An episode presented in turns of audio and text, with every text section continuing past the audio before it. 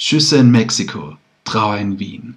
In der ersten Folge von Die Kronleuchter, Maximilian von Mexiko.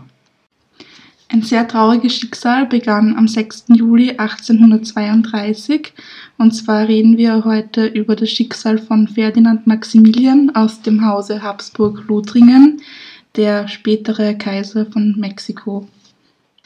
Seine Eltern waren der Franz Karl, der war der zweitgeborene Sohn vom Kaiser Franz II. und seine Mutter war die Erzherzogin Sophie, die er in der ganzen äh, diplomatischen Welt Europas als der einzige Mann am Wiener Hof legendär war. Nicht? Ja, was sie auch war, wenn wir ehrlich sind. Gut, also der Ferdinand Maximilian äh, war der zweitälteste von insgesamt vier Söhnen und einer Tochter. Der älteste war der Franz Josef. Genau, der ist ähm, wahrscheinlich einigen bekannt. Der Mann von der Sissi. Und der Franz Josef war eben zwei Jahre älter als der Maximilian und bis zum sechsten Lebensjahr sind sie auch gemeinsam aufgewachsen, die zwei. Ja, und dann haben sie natürlich auch äh, gemeinsam diese äh, strenge Erziehung gehabt. Man muss sich das ja so vorstellen, dass ja der älteste, der Thronfolger, ja immer besonders äh, strenge Erziehung genießt. Nicht? Und, und je also Sehr viel mit, Unterricht. Ja, genau. Und, und mit jedem Sohn halt nimmt dann halt so ein bisschen die Strenge ab, muss man sagen, weil sie dann genau, oft, ja, oft ja auch schon wurscht ist. Ne? ja, also er hat sechs Sprachen, oder eigentlich sieben Sprachen mit Deutsch gelernt, nicht? Nur nicht die, die er später braucht hat. Und der Max hat einen ziemlich interessanten Charakter gehabt. Er war ein ziemlicher Träumer. Er war wie eigentlich alle Habsburger sehr naturverbunden und ähm, hat sich sehr mit ähm, Schmetterlingen noch interessiert, was ganz interessant ist. Gleich wie der Opa. Übrigens, ja. äh, der Kaiser Franz auch. Okay. Da, da hat es kein Kaisen, ähm, dass er lieber seine Zeit mit Schmetterlingen verbringt, als mit dem Regieren. Ja. ja, er war eben sehr fantasievoll und er hat auch sehr viel Charme versprüht. Deswegen war er auch ähm, beim Hof ziemlich beliebt. Also ähm, es waren alle gerne mit ihm ähm, in einem Raum, weil er so ein bisschen Unterhalter war auch. Mehr als der Franz Josef. Ja, also er war ziemlich das Gegenteil von Franz Josef. Ja, der Franz Josef war ja dann doch eher sehr militär interessiert und der, und der Ferdinand Maximilian halt eher sehr in Richtung Kunst und dieses Kunstinteresse hat sich dann eben darin artikuliert, dass er auch sehr viel Kunst gesammelt hat. Nur leider überhaupt kein Gespür für Geld gehabt hat. Da hat dann eben die Mama aushelfen müssen. Genau, und das war ganz im Gegensatz zum Franz Josef, weil der Franz Josef war eigentlich ein großer Sparer und hat äh, ziemlich aufs Geld geschaut und das war eben bei Max äh, ganz das Gegenteil. Und obwohl ihm die Mama eben öfter mit ähm, den Finanzen ausgeholfen hat, war er doch äh, eindeutig der Lieblingssohn von der Sophie. Ja, natürlich schützt einem der Status als Lieblingssohn nicht von einer militärischen Karriere, die man als Erzherzog eben anstreben muss. Dabei hat es ihn zur Marine verschlagen. Und er hat ja die Marine ziemlich modernisiert, oder? Für österreichische Verhältnisse. ja, na, nämlich nach englischem Vorbild ähm, modernisiert. Also da waren wir schon ganz groß mit den Kolonialmächten dabei, so vom Vorbild her. Und ja, also er hat es weit gebracht, er ist mit 22 äh, erhoben worden zum Konteradmiral.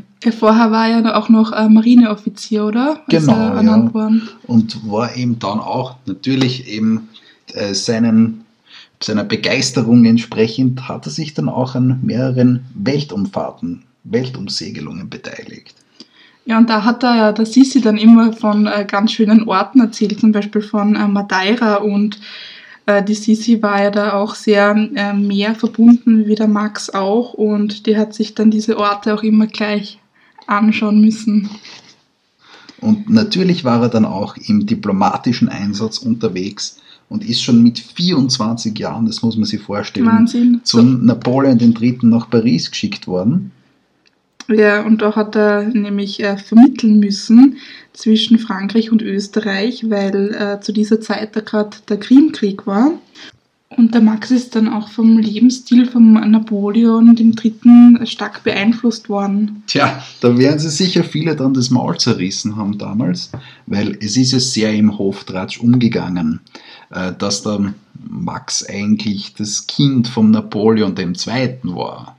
Also sprich, die Sophie da außerehelich sich ein bisschen vergangen hat. Aber das konnte ja dann nie nachgewiesen werden. Also Ja. War ein bisschen schwierig mit der Technik im 19. Jahrhundert, ja. Und wo wir schon gerade beim Thema Liebe sind, Klingt romantisch. ja, ist er mit der Charlotte von Belgien verheiratet worden. Ja, das klingt weniger romantisch. Ja, das war damals selten der Fall, dass es eine ähm, Hochzeit aus Liebe war. Äh, die Charlotte war acht Jahre jünger als der Max, also sie war zur, zum Zeitpunkt der Hochzeit 16 Jahre jung. Und Aus einer sehr reichen Familie. Genau, also es, die waren ja die reichste Familie Europas damals. Und das ist äh, dem Max ja auch zugutekommen, weil er sich dann ein bisschen bereichert hat von ihrer Familie, sagen wir mal so, weil er ja sehr große Schulden gehabt hat. Nein, die, die Mitgift äh, gut genutzt. Genau, und die Verhandlungen drüber haben ja auch äh, über sechs Monate gedauert, bis sie sich da einig geworden sind. Nun weiß man, warum er heiratet, ja. Genau. Ja, die Charlotte ähm, war sehr, sehr intelligent, muss man sagen, und sie war auch äh, sehr schön. Sie wurde ja dann später auch öfter mit der Sissi verglichen, was der Sissi gar nicht so taugt hat. Da hat sich eine richtige Rivalität herausgebildet. Ja, gell? genau. Also die zwei Damen haben sich ja überhaupt nicht verstanden damals. Und ähm, die Sissi war dann richtig froh, wo die Charlotte mit dem Max dann nach äh, Mexiko gegangen sind. Ja, und für Max war das ähm, nicht die große Liebe leider. Ähm, seine erste Wahl und seine große Liebe war seine Cousine, die Maria Amalie. Die war die Tochter von äh, der Schwester seines Vaters aber die starb leider 21-jährig 1852 an Lungentuberkulose. Und das hat der Max eigentlich gar nicht wirklich ähm, überwunden. Und angeblich hat er sogar lebenslang einen Ring mit einem Haar von ihr bei sich getragen. Ui. Ja, für die Charlotte war es aber sicher auch nicht mehr die große Liebe irgendwann, weil äh, der Max hat sich bei einer seiner Weltreisen in Brasilien mit einer Geschlechtskrankheit infiziert, die er dann der Charlotte durchaus weitergegeben hat. Man, man teilt ja in einer Ehe. Ja, auch nicht der erste Fall, dass sowas vorkommen Ja. ist damals. Und dementsprechend sind sie dann noch kinderlos geblieben, was die Charlotte sicher auch nicht sehr gutiert hat. Und den Max und die Charlotte hat es dann ähm, 1857, nachdem der Max äh, zum Gouverneur von Lombardo-Venetien äh, ernannt worden ist, ähm, hat es die beiden eben in das heutige Italien verschlagen. Genau, das war ja ab ähm, dem Wiener Kongress bei Österreich, also mit Mailand und Venedig und so weiter. Und dann hat der Max auch äh, mit dem Bau von seinem Traumschloss in Miramar auf dem Hügel bei Triest begonnen. Ähm, ja, der Bau war sehr aufwendig und kostspielig. Aber schön ist so. Ja, Steht bis heute. Genau, kann man sich heute noch anschauen. Ähm, was interessant ist, dass äh, die Erde unter anderem auch aus der Steiermark eingeführt worden ist, also für die Bepflanzung, die der Max dort in dem Garten vornehmen hat lassen. Ja, so idyllisch wie in der Steiermark war es dann aber doch nicht. Leider. Schon zwei Jahre später, 1859, hat nämlich das Königreich Sardinien so sein Interesse an Lombardo Venetien eben äh, zum Ausdruck gebracht. Eben im äh, Sardinischen Krieg, wo es dann eben die Schlacht von Solferino gegeben hat. Die wir alle noch dunkel aus dem Geschichtsunterricht in Erinnerung haben, hoffentlich. Haben wir das? Ich glaube, wir haben das eher so in Erinnerung, weil dort im Anschluss dann das Rote Kreuz gegründet worden ist. Genau, das war ja dann noch. Oder weil die Bertha von Suttner eben das auch in ihrem legendären Buch Die Waffen nieder erwähnt hat. Nicht? Genau. Ja, und das Königreich Sardinien war eben sehr stark getragen eben von, der, von dem nationalistischen Gedanken eines vereinten großen Italiens, war auch unterstützt vom Napoleon III., von dem wir vorher schon was gehört haben. Den bitte gut merken, der kommt nachher nochmal vor. Ja, das war allgemein ein ganz ein wichtiger Player. Ähm, ja, und an, an diesen Napoleon ist dann eben Lombardo-Venetien verloren gegangen nach der Schlacht von Solferino, der das dann eben weiter ans Königreich Sardinien gegeben hat. Übrigens kleine Anmerkung, das Königreich Sardinien wird vom Haus Savoyen regiert, die dann eben im Anschluss zur Königsdynastie von ganz Italien aufsteigen werden. Am anderen Ende der Welt, nämlich in Mexiko, steigt aber gerade ganz was anderes auf, nämlich die republikanische Staatsform. Da ist es nämlich so, dass es ab 1861 den Bürgerkrieg gegeben hat zwischen eben den konservativeren Kräften und den liberalen Kräften. Äh, man kann sich das so ähnlich vorstellen, so das ideologische Spiel dahinter ähnlich wie in Europa in den Jahrzehnten davor nur dass sich eben dort dann die republikanische Staatsform durchgesetzt hat. Genau, also die Konservativen sind geschlagen worden. Und am 31. Oktober 1861 kam es dann zur Unterzeichnung des Londoner Vertrags äh, zwischen den Staaten Frankreich, Großbritannien und Spanien. Wegen den Schulden. Genau, und zwar weil Mexiko äh, sehr, sehr große Schulden äh, gehabt hat, und zwar in Höhe von äh, 82 Millionen US-Dollar. Heutigen US-Dollar? Genau. Warum? Und genau die Schulden wollte dann Mexiko nicht zurückzahlen. So, das Parlament mit dem neuen Präsidenten Benito Juárez hat sich da eben äh, sehr dagegen gestemmt, das jetzt zurückzuzahlen, diese Kriegsschulden. Genau, und daraufhin kam es eben zur Unterzeichnung des äh, Londoner Vertrags. Ja, da haben, sie, da haben sie Frankreich, Großbritannien und Spanien einmal geschwind zusammengeschlossen, dass sie einfach in Mexiko einmarschieren, um halt die Schulden einzutreiben. Genau. Oder einfach richtige... alles mitzunehmen, was halt irgendwie nur greifbar ist. Genau. Und äh, der Napoleon, der dritte, hat aber ganz andere ähm, Ja, man muss sich das so vorstellen. Jetzt marschieren diese drei Mächte in Mexiko ein. Und irgendwann kommen die Briten und die Spanier drauf, hm, irgendwie marschieren die Franzosen weiter und irgendwie geht es dann gar nicht nur um die Schulden, sondern die wollen das Original erobern. Haben aber uns nichts davon gesagt. Was tust du in so einem Moment? Ja, und die äh, Briten und die Spanier haben dann eigentlich das einzig Richtige gemacht. Und zwar Beine haben sie in die Hand nehmen zurückgezogen. Die Franzosen sind aber weiter voranmarschiert und haben dann die Hauptstadt eingenommen. Und wenn man die Hauptstadt hat, dann kann man schon mal sagen, okay, wir machen jetzt eine neue Staatsform. Weg mit der Republik und sie haben einmal eine Monarchie angestrebt. Genau, also unter Napoleon III. Und der schon vorher öfters vorkommen ist. Genau.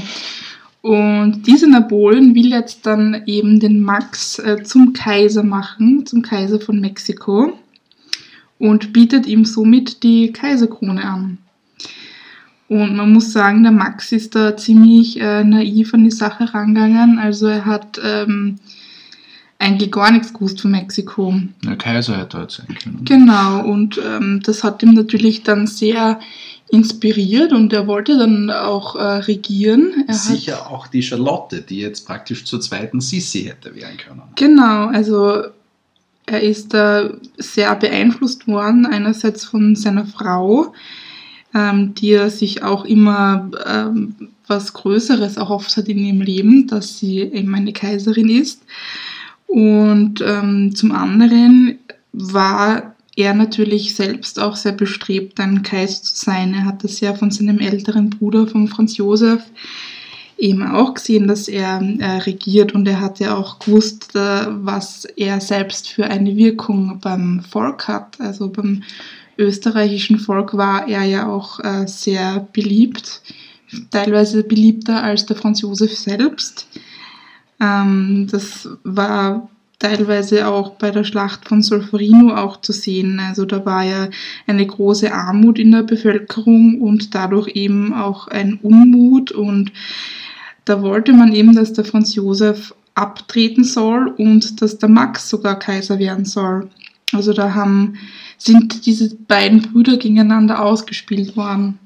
Es gab dann auch ähm, offene Rufe im Volk mit äh, Vivat Maximilian, ähm, da der Max auch für seine freiheitlichen Ansichten im Volk bekannt war. Also nicht so das neo-absolutistische Dahingewurstel, das der Franz Josef praktiziert hat und wofür er immer so kritisiert worden ist. Ja, aber beim Maximilian gehört ihm sicher äh, für die Annahme der mexikanischen Kaiserkrone, äh, nachdem ja die Republik da durchaus beliebt war und das Land eben äh, durchaus auch ein bisschen ein Pulverfass war, halt sicher auch eine gewisse Naivität dazu. Mhm. Da haben ihm auch sicher die meisten eigentlich davon abgeraten. Genau. Von der Familie. Zum Beispiel auch äh, der Abraham Lincoln hat ähm, dem Max auch ähm, geraten, sich eben nicht in die Angelegenheiten von Mexiko einzumischen, weil es, ähm, weil die Krönung ein Eingriff in die Republik äh, sei. Ja, und halt die mexikanische Innenpolitik, nicht? Genau. Und eben auch aus der Familie gab es eben keine Zustimmung. Also vor allem seine Mutter Sophie war sehr geschockt und ähm, hat auch selber zugegeben, dass sie selbst auch nichts über Mexiko weiß und dass sie da kein gutes Bauchgefühl hat, äh, ihren Sohn mhm. dahin zu schicken in dieses Land, wo man so wenig weiß drüber. Und ähm, ja, der Maximilian hat dann eben verlangt von Napoleon, dass er nur auf Wunsch des Volkes hin zum Kaiser eingesetzt wird. Äh, dem, hat der Napoleon gemeinsam mit seinen Anhängern in Mexiko nur insofern entsprochen, dass er eine gefälschte Volksabstimmung durchgeführt hat, die dann dem Maximilian vorgelegt hat und der die dann auch geglaubt hat. Genau, also er hat dem Napoleon einfach äh, blind vertraut in der Ansicht eigentlich, und äh, er wollte dann Kaiser sein und hat dann eben am 10.04.1864 die Kaiserkrone angenommen. Vor der Annahme der Kaiserkrone musste er aber noch die Abtrittserklärung ähm, unterschreiben. Die besagt, dass der Max dann auf dem letzten Platz in der österreichischen Erbfolge landet. Also da hat der Franz Josef drauf bestanden. Ja, das tut weh, wenn der eigene Bruder das verlangt. Ja, und dann kam es eben zum großen Abschied in Österreich ähm, vor der Reise nach Mexiko. Und die Sophie hat dann in ihrem Tagebuch äh, noch vermerkt, dass äh, die letzte, das letzte gemeinsame Essen äh, sich wie eine Henkersmahlzeit angefühlt hat für sie. Ja, nicht nur für sie, äh, sondern man muss ja auch bedenken, dass der Maximilian eben Freiwillige äh, zusammengesammelt hat, eben aus der ganzen österreichischen Monarchie, eben als Truppen, um mit denen gemeinsam rüberzufahren, um dort eben militärisch auch ein bisschen agieren zu können.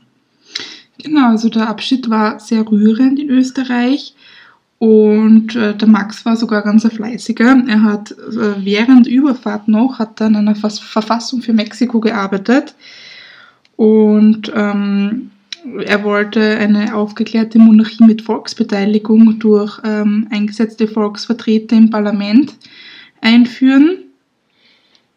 Also eine parlamentarische Monarchie, kann man sagen. Genau. Und da hat er sicher geglaubt, dass er eben mit diesen äh, liberal-freiheitlichen Ideen in der konservativen Staatsform eben sicher die Brücke schlagen kann zwischen den beiden Konfliktparteien in Mexiko. Weil äh, man muss sich einer Sache bewusst sein, so die konservativen Gruppierungen aus dem Bürgerkrieg haben sich dann in, hinter den Kräften von Napoleon versammelt, während eben die Liberalen eben beim Benito Juárez, eben dem Präsidenten der Republik, wie schon gesagt, eben anhängig waren. Ganz unterschiedlich waren die beiden sich dann aber doch nicht. Äh, sie haben einige gleiche Grundsätze und Meinungen gehabt. Äh, zum einen die Gleichheit, die Freiheit und das ähm, die, die, Herrschaft des Gesetzes. Genau. Und beide waren auch äh, Gegner einer sehr mächtigen Kirche. Das muss man vielleicht auch noch dazu sagen. Ja, wo es auch ein starker Kontrast zu Österreich ist. Genau, wo die Kirche ja noch sehr viel mitreden durfte. Ja, eben, um eben da einen Kompromiss anzustreben, hat eben der Maximilian sogar dem äh, Juarez dann einen Ministerposten in seiner Regierung angeboten. Genau, das hat er aber als äh, eher Beleidigung empfunden, würde ich jetzt einmal so sagen. Ist jetzt selbstverständlich, ja. Ja, generell war die Ankunft äh, dann in Mexiko vom äh, Maximilian und der Charlotte sehr negativ.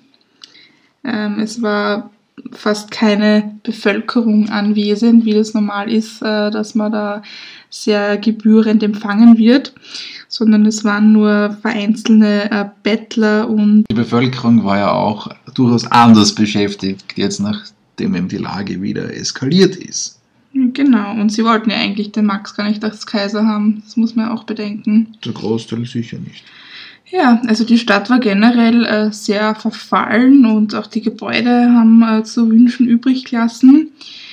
Äh, so weit, dass der Maximilian als nun Kaiser von Mexiko seine erste Nacht äh, auf einem Billardtisch verbringen musste weil äh, sein Bett im äh, Schloss Chapultepec mit äh, Wanzen voll war. Immer schön Insekten. Ja. Yeah. Für einen kleinen Hunger. Ja, die Situation in Mexiko war sehr angespannt. Äh, man muss sich vorstellen, ein Drittel der Soldaten waren Franzosen und zwei Drittel waren die Republikaner unter dem Benito.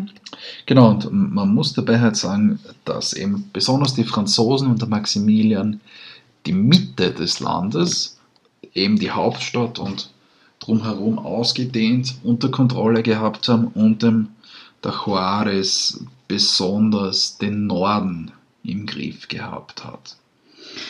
Genau, und ähm, Maximilian ist dann auch öfter äh, inkognito durchs äh, Land äh, gereist bzw. geritten und hat sich mal die Situation wie sie wirklich ist, angeschaut. Und da hat er eben gesehen, dass sehr viele arme Bauern unter der Knechtschaft der äh, spanischen Großgrundbesitzer leiden. Und er will den, äh, den armen Bauern dann helfen.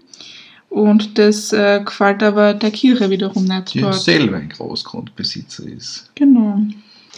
Eine weitere Maßnahme war es eben auch, dass der Maximilian und die Charlotte die Kinder des vormaligen mexikanischen Kaisers aus der Zeit vor dem Bürgerkrieg, einige Jahrzehnte davor, eben, von dem haben sie eben die Enkel adaptiert, weil sie eben selbst keine Kinder haben, eben aufgrund dieser Geschlechtskrankheit und man muss auch sagen, die Ehe war nicht mehr allzu prickelnd. Da ist nicht mehr viel gelaufen. Na, ist, ist zwischen den Schlafgemächern die Tür zugemauert worden, das Jahr Ruhes und einen der ehemaligen Präsidenten bzw. Diktatoren aus dieser äh, konfliktreichen Zeit davor, den Santa Anna, hat der Maximilian als Reichsmarschall eingesetzt, eben auch im Hoffen, dadurch sein Standing zu verbessern.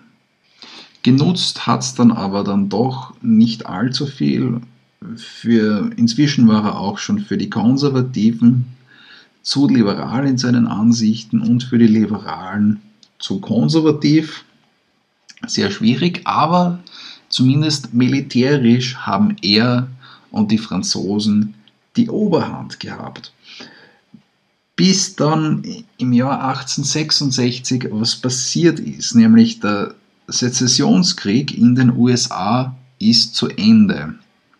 Und die USA haben ihm überhaupt keine Freude damit, dass da jetzt im Süden irgendwelche antirepublikanischen äh, Bestrebungen an die Macht kommen und wollen auch diese Einmischung nicht, wie sie auch schon vorher äh, zugrunde getan haben. Ein Monarch aus Österreich regiert da dieses USA-nahe Land. Ja, war, war nicht so happy damit. Und jedenfalls ist es jetzt einmal zuerst so, dass eben ehemalige Soldaten aus den Sezessionskriegen, die ihm jetzt eigentlich nichts mehr zum Tun haben, einmal äh, die republikanischen Kräfte in Mexiko unterstützen, die, wie wir ja schon vorher gesagt haben, eben im Norden besonders stark fokussiert sind, also eben in USA-Nähe. Und es gibt eben auch Waffenlieferungen durch die USA. Es beginnt sich also ein bisschen was zu tun für die republikanischen Kräfte, die eben davor den Franzosen unterlegen waren. Man muss dazu sagen, der Juarez hat dann eben auch ein äh, Gesetz erlassen, das eben alle Helfer der Franzosen mit der Todesstrafe bedroht. Der Maximilian hat dann sogar noch äh, selbst ein bisschen eine ärgere Version von sowas äh, gezeichnet, eben ein Dekret, wodurch dann eben 9000 Tote durch Erschießung entstanden sind. Also Genau, also jede Unterstützung der Republikaner wurde da gnadenlos ohne vorherige Gerichtsverhandlung verfolgt und eben mit, den, mit dem Tode bestraft. Und gerade diese 9000 Toten, die eigentlich äh, mehr oder weniger der Max auf seinem Gewissen hat, ähm, waren dann auch ausschlaggebend für sein eigenes Schicksal am Ende. Ja, inzwischen ist es auch so, dass die USA ähm, ganz offiziell in ihrer Außenpolitik, weil sie eben auf dem amerikanischen Doppelkontinent keine Einmischung der alten Welt eben haben wollen, sehr stark den Druck auf Frankreich erhöhen und dann sogar offiziell militärisch in Mexiko zu agieren beginnen. Genau, und daraufhin äh, spitzt sich die Situation noch weiter zu. Äh, so weit, dass äh, der Napoleon III. kapitulieren will und seine Truppen abziehen lassen möchte. Und äh, auch dem Max sagt, dass er abdanken soll. Der Max äh, will nicht abdanken, er will äh, weiter Kaiser sein. Und das Ganze geht dann so weit, dass seine äh, Frau, die Charlotte, nach Europa reist, um mit den äh, Napoleon äh, zu sprechen und ihn ähm, zu, zu überreden, dass er bleibt. Genau. Und der lehnt aber ab, also der beharrt auf seinen Schluss, da die, seine Truppen abzuziehen. Und danach geht sie äh, sogar nach Rom zum Papst Pius von dem kriegt sie aber auch keine Unterstützung in der Sache. Und sogar der Franz Josef, so leid es ihm tut, dass da sein Bruder äh, gerade durch eine sehr schwere Misere läuft, sagen wir mal, ähm, muss aus geopolitischer Raison halt eher ablehnen. Also er darf ihm auch keine Hilfstruppen schicken. Na, ja, also der Max will weiter verhandeln in, in Mexiko und ähm, steht natürlich im ständigen Briefkontakt mit seiner Familie, speziell mit seiner Mutter Sophie. Und ähm, auch die spricht ihm aber zu, dass er in Mexiko bleiben soll und äh, quasi das Angefangene beenden soll. Äh, was ich noch anmerken möchte, ist, dass die Post von Mexiko nach Österreich damals fünf bis acht Wochen äh, gedauert hat. Nicht schnell. Eigentlich schon. Aber trotzdem war die Familie nicht up to date mit der Situation von Max. Das ist ganz klar. Also es hat ja auch keine anderen Medien gegeben, wo man das verfolgen hätte können. Also sie waren da wirklich auf äh, diese Briefe beschränkt. Ja. Die äh, Charlotte hat dann auch ein äh, ganz trauriges Ende genommen. Äh, sie, also die ist jetzt in Europa geblieben. Genau, also sie ist nicht mehr nach Mexiko zurückgekommen. Also nach der Abfuhr vom Papst ähm, hat sie dann eine Geisteskrankheit entwickelt, kann man so sagen. Also sie ist ähm, wirklich wahnsinnig geworden. Also sie hat ähm, ich glaube, der hat es schon die ganze Situation in Mexiko schon vorher nicht verkraftet und dann ist halt irgendwann, genau. irgendwann was zu viel. Sie hat dann in einer wirklichen Scheinwelt gelebt, wo dann ähm, der Max immer noch Kaiser war, obwohl er dann schon äh, jahrzehntelang tot war. Also sie, sie, sie dann, sie ist glaube ich 60 Jahre älter geworden. Genau, also sie ist dann äh, 1927 erst gestorben. Also aber sie Boah. war danach nicht mehr die alte, also wie vorher. Also sie ist komplett wahnsinnig geworden. Ja, währenddessen in äh, Mexiko ähm, haben sich der Benito und der Max eine Propagandaschlacht geliefert. Der Benito hat äh, über den Max erzählt, dass er ein großer Träumer sei, was er ja streng genommen auch ein bisschen war, muss man zugeben. Und ja, die Republikaner sind dann immer weiter vorgerückt. Und der Max hat dann wohl wirklich einen, vielleicht sogar träumerischen, einen sehr frivolen Akt halt irgendwie begangen und hat wirklich ähm, alle seine Truppen aus Europa, die er gehabt hat, eben zurückgelassen und ist nur mit Mexikanern im Namen seines Volkes eben gegen den Juarez gezogen. Eben also somit sehr stark dezimierte äh, Kraft somit, ja. Aber er hat das eben so als seinen Akt des Patriotismus eben irgendwie wahrgenommen. Das war also sehr chancenlos. Ähm, die Truppen von den Republikanern rücken eben immer weiter vor. Und der Max muss sich mit seinen Hombres ins äh, Kloster Querétaro äh, zurückziehen, was somit zum neuen Regierungssitz wird. Genau. Und im April 1867 äh, ist der Max dann mehr oder weniger eingekreist von den Republikanern. Er verschanzt sich aber nicht hinter verschlossenen Mauern, sondern er steht selbst an vorderster Front und ist somit mitten im äh, Kriegsgeschehen dabei. Leider ist der Max dann durch einen äh, Gruppengeneral verraten worden und somit konnten dann äh, die Republikaner in äh, das Kloster eindringen. Und somit war es dann auch erledigt für ihn. Er wird äh, verurteilt zum Tode durch Erschießung, gemeinsam mit zwei Generälen. Er steckt dann den Schützen, die sie hinrichten sollen, noch Goldmünzen zu und meint halt, dass sie ähm, gescheit schießen sollen aufs Herz und nicht aufs Gesicht, damit eben die Mütter sie identifizieren können hält dann eben noch eine, eine sehr patriotische Abschiedsrede, in der er halt beteuert, dass er halt nur das Beste für Mexiko wollte und dass halt Mexiko hochleben soll und wird dann eben nach diesen Worten erschossen. Genau. Und ähm, es kam dann auch noch zu Schwierigkeiten bei seiner Einbalsamierung. Und zwar wurde die zuerst von einem mexikanischen Gynäkologen vorgenommen. Nicht gerade vom Fach. Ja, das hat sich dann auch äh, bewahrheitet, dass der das nicht so gut hinbekommen hat. Äh, das musste dann wiederholt werden.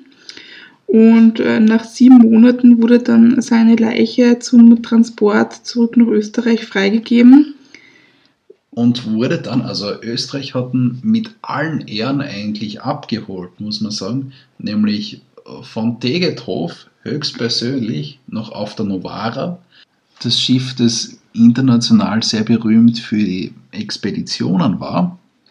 Genau, und das war das gleiche Schiff, was ihn auch vor vier Jahren dann nach Mexiko gebracht hat. Makaber. Ja. Genauso makaber ist auch eine kann man sagen, Verschwörungstheorie, die in Mexiko dann umgegangen ist, nämlich dass er eigentlich verschont worden ist und erst 1936 im, Alter von 104 Jahren in El Salvador gestorben sein soll. Ja, dafür gibt es aber keine weiteren Anhaltspunkte. Na, ich glaube, da gibt es irgendwas, mit wem der so ausgeschaut hat und ja, Verschwörungstheorien. Halt. Konnte halt nie wirklich bewiesen werden.